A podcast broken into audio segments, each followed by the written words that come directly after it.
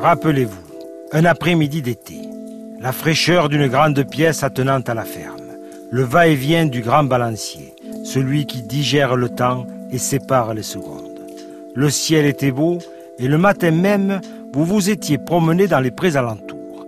Au sein de la grande bâtisse, dominé des odeurs d'encaustique qui se mêlaient à celles qu'exhalaient au dehors les pins et le passage des troupeaux. Au loin, probablement devant la maison du garde-barrière, un train passait dans le ciel rouge et vous attendiez votre cousine qui devait arriver sur le coup de 4 heures. Vous étiez enfant. Ou bien était-ce cet été? Si l'âge était une vue de l'esprit, nous dirions que tout cela n'a guère d'importance, mais elle est là, toute proche, avec ses aiguilles, que rien ne peut arrêter.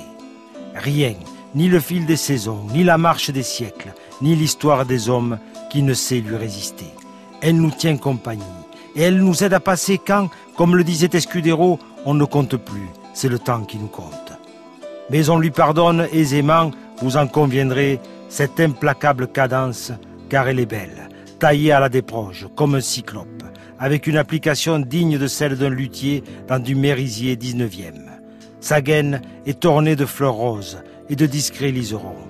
Incurvé de part et d'autre de ses hanches basses, il figure quelques chromolithographies de saison. Un mot enfin sur notre oncle Henri, qui voudrait être expédié post-mortem, couché dans le ventre de sa grande horloge, histoire peut-être de remettre ad patres quelques pendules à l'heure.